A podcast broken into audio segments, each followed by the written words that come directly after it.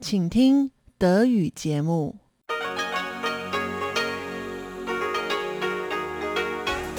Hier ist Radio Taiwan International. Zum 30-minütigen deutschsprachigen Programm von Radio Taiwan International begrüßt sie Eva Trindl. Folgendes haben wir heute am Dienstag, dem 19. Oktober 2021 im Programm. Zuerst die Nachrichten des Tages. In den Business News berichtet Elon Huang unter anderem über Investitionen in die Solarmodulkapazität, über Wirtschaftswachstum und das Ziel von Kimco bis zum Jahresende 1000 Batteriewechselstationen für Motorroller einzurichten. In den Schlagzeilen der Woche mit Chobi Hui und Tatjana Romik geht es heute um die Spannungen in der Taiwanstraße. Nun zuerst die Nachrichten Taiwans Außenminister plant einen Besuch in Europa. Japan begrüßt Taiwans Antrag auf Aufnahme in transpazifisches Handelsabkommen, so Taiwans Außenministerium. Und Taiwan plant Aktivitäten über Klimawandel zur UN-Klimakonferenz.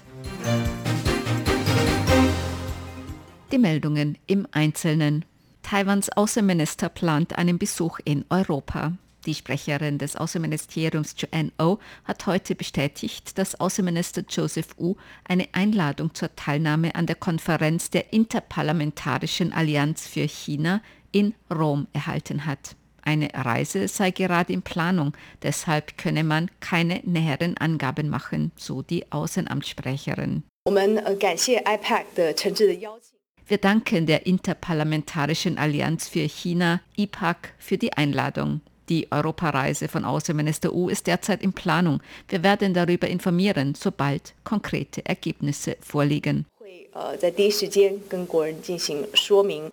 Auf der Website der Interparlamentarischen Allianz für China, kurz IPAC heißt es, die IPAC werde ein Gegentreffen vor dem G20-Gipfel abhalten. An der IPAC-Konferenz am 29. Oktober werden Parlamentarier aus fünf Kontinenten mit prominenten Persönlichkeiten zusammentreffen, die sich im Visier der chinesischen Regierung befinden darunter Taiwans Außenminister und Vertreter Tibets, Hongkongs und der Uiguren. Taiwans Außenministerium hatte bereits vergangene Woche bestätigt, dass Außenminister U eine Einladung zur Teilnahme an einem Forum des tschechischen Senats erhalten hat. Gemäß Taiwans Außenministerium begrüßt Japan Taiwans Antrag auf Aufnahme in das Handelsabkommen CPTPP. Taiwans Minister ohne Geschäftsbereich John Deng hatte gesagt, Taiwans Aussichten auf Aufnahme in die umfassende und fortschrittliche Vereinbarung für eine transpazifische Partnerschaft, kurz CPTPP, seien gut. Der stellvertretende Repräsentant Japans in Taipeh, Mitsuaki Hoshino, hatte diese Aussage als zu optimistisch bezeichnet. Taiwans Außenamtssprecherin Joanne O oh sagte heute dazu, wir haben gesehen, dass der ehemalige Leiter des japanischen Kabinettssekretariats Katsunobu Kato auf einer Pressekonferenz am 24.09. besonders erwähnte, dass Taiwan und Japan die gemeinsamen Werte Freiheit, Demokratie, Menschenrechte und Rechtsstaatlichkeit teilten. Er wies auf die engen Wirtschafts- und Handelsbeziehungen hin. Er sagte, Taiwan sei ein sehr wichtiger Partner und man begrüße den Antrag Taiwans auf Aufnahme. 所以呃，日方他们欢迎台湾提出申请加入。Die Sprecherin des Außenministeriums dankte der japanischen Regierung für ihre anhaltende Unterstützung. Premierminister Su Tseng-Chang sagte heute im Parlament, Taiwan sei ein exportorientiertes Land. Die Regierung bemühe sich immer um die Förderung des Außenhandels. Wirtschaftsministerin Wang Mei-Hua sagte, eine große wirtschaftliche Integration wie die CPTPP sei eine sehr wichtige Gelegenheit für Taiwan. Es gebe jedoch viele CPTPP-Mitglieder, mit denen man Verhandlungen führen müsse. Dies sei keine einfache Angelegenheit. Doch Taiwan werde sein Bestes tun, um aufgenommen zu werden. Taiwans Außenministerium hat die Notwendigkeit der Teilnahme Taiwans am Rahmenübereinkommen der Vereinten Nationen über Klimaänderungen betont. Außenamtssprecherin Joanne O sagte heute, Klimawandel sei eine wichtige globale Frage. Taiwan habe die Frage des Klimawandels immer für sehr wichtig erachtet. Taiwan plane internationale Foren über Klimawandel mit Denkfabriken abzuhalten. Taiwan plane außerdem Aktivitäten zum Thema Jugend und Klimawandel. Das Außenministerium arbeite mit der Umweltbehörde und weiteren Ministerien zusammen, um Taiwans politische Maßnahmen in Einklang mit den internationalen Standards zu bringen. Taiwan müsse am Rahmenübereinkommen der Vereinten Nationen über Klimaänderungen und dem Pariser Klimaabkommen teilnehmen, um das Ziel von Null Kohlenstoffemissionen erreichen zu können, so O. Das Außenministerium und Taiwans Vertretungsbüro in Großbritannien beraten mit entsprechenden Organisationen darüber, gemeinsam eine Reihe von Aktivitäten während der UN-Klimakonferenz abzuhalten. Die UN-Klimakonferenz findet vom 31. Oktober bis 12. November in Glasgow statt. Taiwans Verteidigungsministerium beobachtet die neuesten Entwicklungen moderner Waffen in China genau. Diese Angaben machte Taiwans Verteidigungssprecher Shi Shongwen heute auf einen Medienbericht, dass China eine atomwaffenfähige Hyperschallrakete getestet haben soll. Verteidigungssprecher Shi sagte, es sei die Aufgabe des Militärs, über die jüngsten Entwicklungen der Rüstung und modernen Waffensysteme Chinas voll im Bild zu sein. Taiwans Militär werde eine umfassende Einschätzung vornehmen.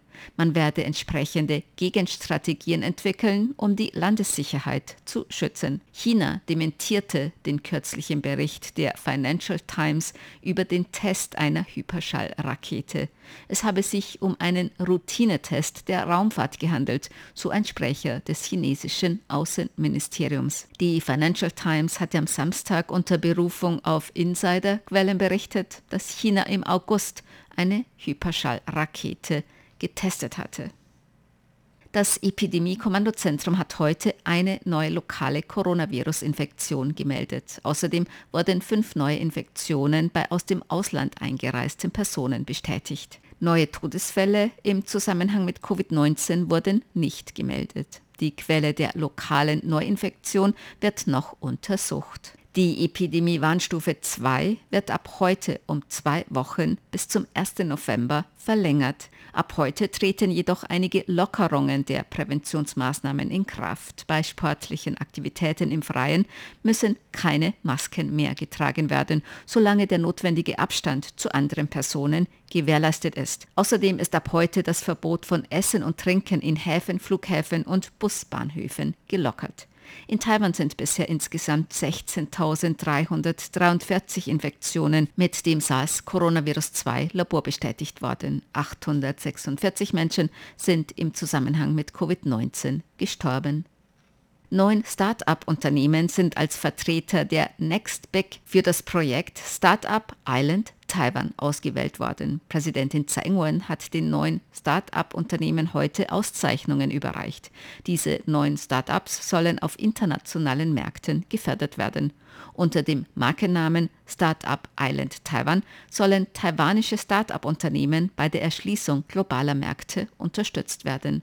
Das Projekt Startup Island Taiwan wird von der Kommission für Landesentwicklung gefördert.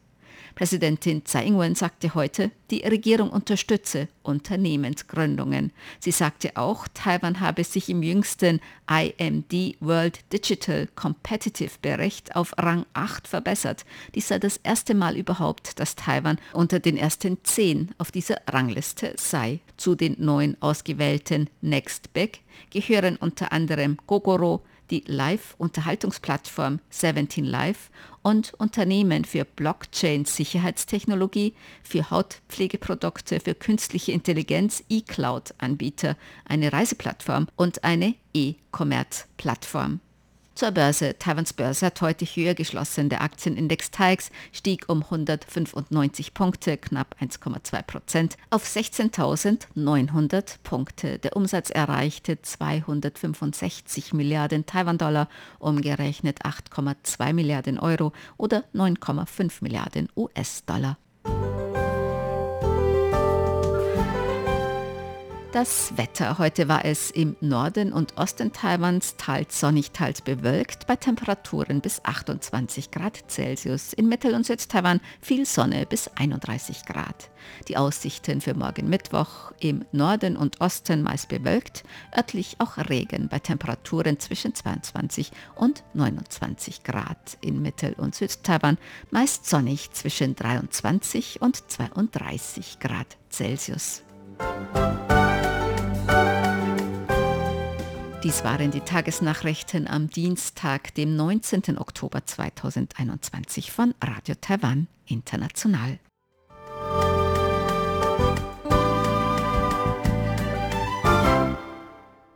Nun folgen die Business News mit Elon Huang. Die Business News, Neuestes aus der Welt von Wirtschaft und Konjunktur von Unternehmen und Märkten. Das taiwanische Unternehmen TSEC Corporation gab bekannt, dass sie eine Milliarde Taiwan-Dollar, umgerechnet etwa 30 Millionen Euro, in die Erweiterung der Kapazität für großformatige Solarmodule und in eine Logistikanlage in ihrem Werk in Pingdong investiert, in Erwartung der steigenden Nachfrage nach sauberer Energie im nächsten Jahr.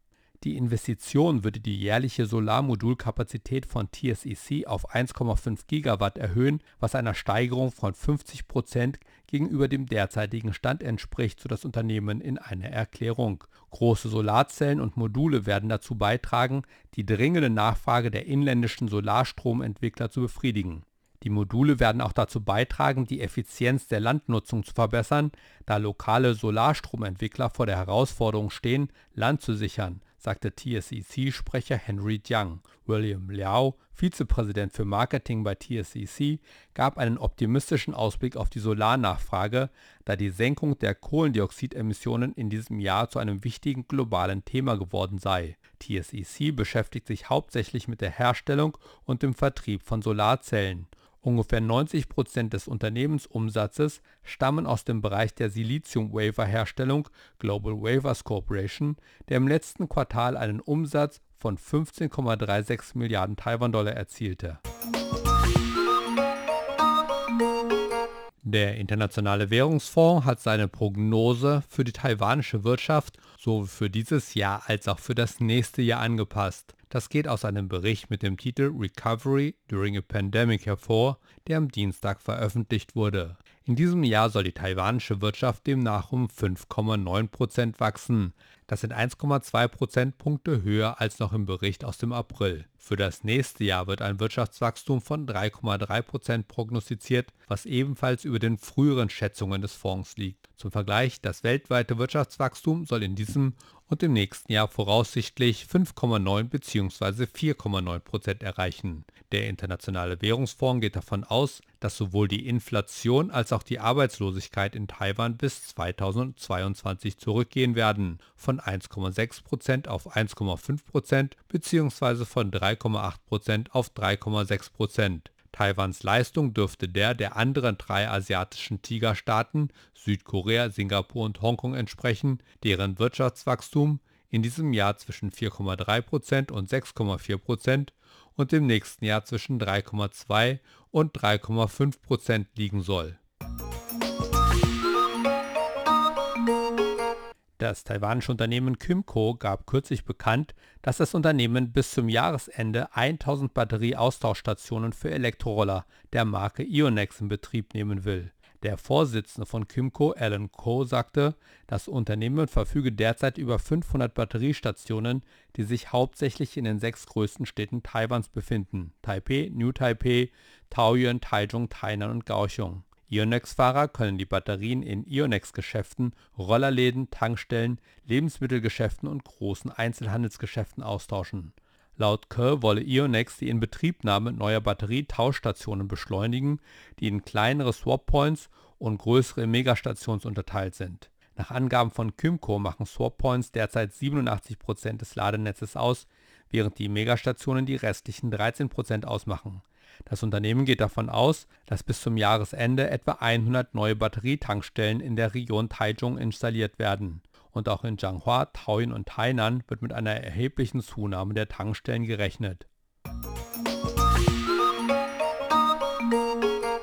Taiwan veranstaltete kürzlich ein Forum zum Thema Environmental Social Governance, kurz ESG auf Deutsch Umwelt, Soziales und Unternehmensführung, um die Prinzipien von ESG zu überprüfen und die Zukunft der ESG-Industrien zu diskutieren. Vize-Premierminister Shen Rongjin sagte, dass bei der Förderung von ESG keine Zeit zu verlieren sei, da Umweltfragen auch im nächsten Jahrzehnt die globale wirtschaftliche Entwicklung prägen werden.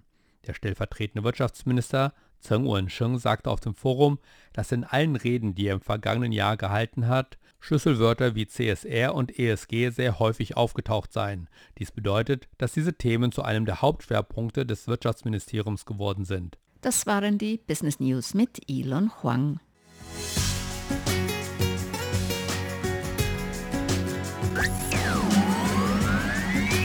Radio Taiwan, international aus Taipeh.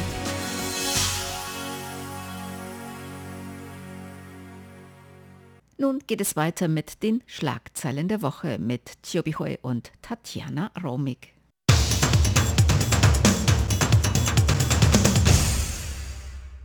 Herzlich willkommen, liebe Hörerinnen und Hörer, zu unserer Sendung Schlagzeilen der Woche. Am Mikrofon begrüßen Sie Tatjana Romig und Chobi Hui. Die Spannung zwischen Taiwan und China nimmt weiter zu, was für große Aufmerksamkeit der internationalen Medien sorgt. Viele hochrangige Politiker nehmen die Spannungen zur Kenntnis und teilen ihre Meinungen, ihre Beobachtung bzw. Stellungnahme mit. Zum Beispiel der Präsident von Russland, Wladimir Putin. Putin hat bisher eigentlich kaum zur sogenannten Taiwan-Frage seine Meinung geäußert. Allerdings hat er vor kurzem seine Meinung dazu geäußert und so ist diese Meinung natürlich sehr auffällig. Und in den letzten zwei, drei Wochen haben sich vieles in der Region Taiwan-China passiert. Zum Beispiel Chinas Staatspräsident Xi Jinping hat am 9. Oktober in einer Feier zum 100. Jahrestag des Sieges des Xinhai-Aufstandes eine Rede gehalten. In Xis Rede hat er wiederholt einige Richtlinien Chinas betont, unter anderem friedliche Vereinigung mit Taiwan, ein Land, zwei Systeme, ein China-Prinzip und den Konsens von 1992 und nach wie vor hat Xi Jinping in seiner Rede die Unabhängigkeitsbemühungen mancher Taiwaner scharf kritisiert. Und natürlich hat Taiwans Präsidentin Tsai Ing-wen am Nationalfeiertag, der hier am 10. Oktober gefeiert wird, dann auf diese Rede Xis direkt reagiert und sie hat eben diesen Druck aus China zurückgewiesen und hat gesagt, es solle keine Illusion geben, das taiwanische Volk dem Druck beugen werde. Und sie hat auch betont, dass den Weg, den eben Peking vorzeichne oder vielleicht auch anbiete für Taiwan, dass der eben weder ein freies noch ein demokratisches Leben auf Taiwan biete, noch Souveränität für Taiwaner. Allerdings hat sie sich auch nicht explizit für Unabhängigkeit etc. ausgesprochen, sondern sie hat eben den Erhalt dieses Status quo betont und dass die Regierung auf Taiwan alles tun wird, damit eben dieser Status quo nicht einseitig verändert wird. Sie hat auch betont, dass sie hoffen, dass sich die Situation entspannt und eben niemand unüberlegt handelt. Allerdings hat Tsai auch gesagt, dass beide Seiten eben Dialog auf Augenhöhe führen müssen, was in China nicht so gut aufgenommen wird, weil das eben impliziert, dass sich beide Parteien auf dem gleichen Level begegnen. Und in ihrer Nationalfeiertagsrede hat Tsai auch vier Bekenntnisse dargelegt, und die sind, dass man eben immer am freien und demokratischen Verfassungssystem teilhaben solle, dass die Volksrepublik China und die Republik China auf Taiwan eben sich nicht untergeordnet sind, dass man sich einer Annexion oder einem Eingriff eben in die Souveränität widersetze und dass die Zukunft Taiwan eben vom Willen des taiwanischen Volkes entschieden werden müsse. Das sind diese vier Bekenntnisse, die Tsai in ihrer Rede am Nationalfeiertag betont hat. Ja, viele politische Beobachter oder viele Experten haben natürlich auch ganz präzise die Aussage von Tsai Ing-wen an den Nationalfeiertag verfolgt und analysiert und kritisiert und so weiter und so fort. Sie hat betont, dass die Republik China und die Volksrepublik China einander nicht untergeordnet sind und das löste viele Diskussionen aus und dass man diese Aussage vergleichen mit dem sogenannten Zwei-Staats-Theorie im Jahr 1999. Und das heißt, es gibt dann zwei chinesische Staaten in der Welt. Und diese Theorie wird nicht gern von China gesehen und wurde natürlich auch von China kritisiert. Interessanterweise hat Putin, Präsident von Russland, auch in diesem Zusammenhang seine Meinung geäußert, und zwar am 13. Oktober in einem Interview mit den US-Medien CNBC. In diesem Interview hat Putin gesagt, China braucht eigentlich keine Gewalt anzuwenden, um das Ziel Vereinigung mit Taiwan zu erreichen. Putin hat dann hinzugefügt, China ist jetzt schon eine Wirtschaftsmacht der Welt und durch seine wirtschaftlichen Kräfte kann China eigentlich ohne weiteres das Ziel, nämlich mit Taiwan vereinigen, erreichen. Insofern er sieht keine Notwendigkeit, dass China Taiwan militärisch eingreifen werden und müsste das auch nicht tun. Putin kann man so sagen, dass er ein der wenigen Politiker, die Xi Jinping sehr gut auskennen und Chinas Politik gut auskennen. Xi Jinping und Putin hat in den letzten zehn Jahren mindestens 30 Mal zusammengetroffen und Meinungen ausgetauscht. Insofern hat man wirklich dann Lust, Putins Beobachtungen zu analysieren zu beobachten.